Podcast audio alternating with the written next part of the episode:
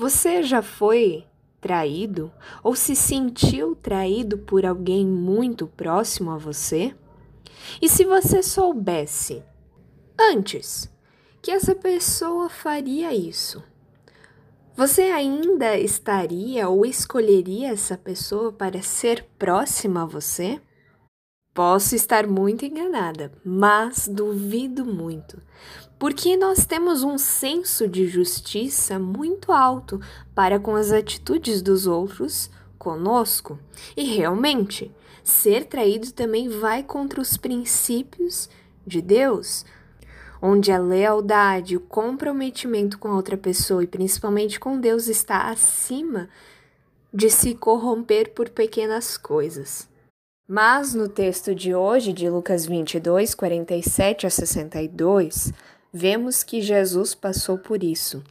Muito provavelmente, Jesus já sabia quem era Judas antes de ele ser escolhido como um dos doze. Ele já sabia quem era Pedro e o que ele ia fazer depois de ser preso.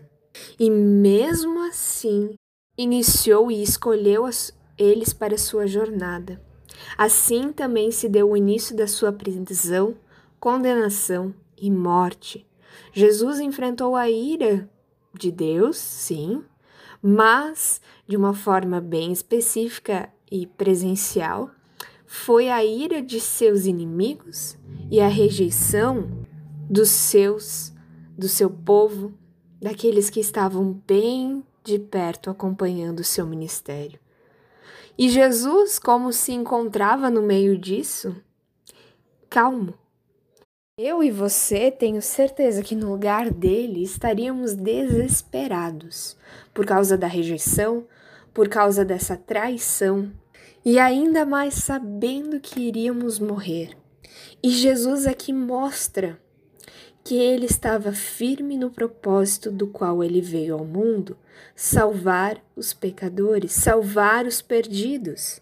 Na cena que nós vemos, os seus discípulos que estavam juntos, pelo jeito, também foram armados juntamente com aqueles que foram prender Jesus. Eles estavam prontos para uma guerra, mas Jesus mostra completamente o contrário. Não é uma guerra. É, na verdade, é uma guerra, sim, mas não contra as pessoas, mas sim contra o pecado, contra o diabo. E Jesus, no meio disso, simplesmente se entrega. Ele vê que o pessoal começa a se agitar, tanto que um discípulo corta a orelha de um soldado fora e ele cura ainda essa orelha. Ele poderia simplesmente pensar: eles vão me prender, para que eu vou curar alguma coisa neles? E Jesus mostra a sua humildade, ele mostra para, que, para o que veio, para curar os doentes, para salvar os perdidos. E logo depois nós temos a cena então onde Pedro nega Jesus três vezes, assim como ele tinha predito antes. E interessante que o versículo 62 chama muito atenção. Pedro levantou-se, saiu dali e chorou amargamente. Até porque um pouquinho antes, quando acontece a terceira fala de negação do Pedro, Jesus olha para Pedro, porque o galo canta. E era justamente isso que Jesus tinha predito antes na ceia. E Pedro tinha dito abertamente que jamais faria isso, muito pelo contrário, lutaria por Jesus. Quantas vezes não somos nós quem traímos as pessoas mais próximas? Quantas vezes nós também não negamos a Jesus, a Deus, diariamente com as nossas atitudes, com as nossas falas, ou até mesmo com o nosso silêncio? Quantas vezes nós apontamos os dedos para os outros e se olharmos assim pensarmos, poxa, Judas, né, estava o tempo todo com Jesus e isso não o impediu. Será que se Judas não existisse e nós estivéssemos no lugar dele, será que nós não faríamos o mesmo? Onde tem estado seu coração?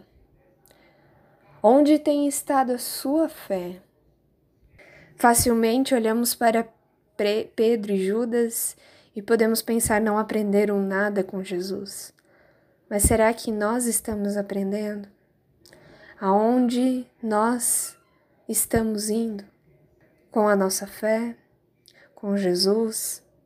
Estamos realmente firmes? Ou nas primeiras dificuldades vamos abandonar a Deus, a Jesus, negar, trair? Que nesta semana de Páscoa, uma semana que nos lembra da morte de Cristo e todo esse caminhar de Cristo, que você possa realmente olhar para a tua vida de fé e perceber onde você tem errado, onde é preciso pedir perdão e começar de novo. Porque sabemos que Jesus torna Pedro a pedra angular da igreja. Pedro poderia ter desistido e parado por aí, mas Deus também agiu na vida dele, assim como Ele quer agir na minha e na sua. Que Deus nos abençoe e guarde. Amém.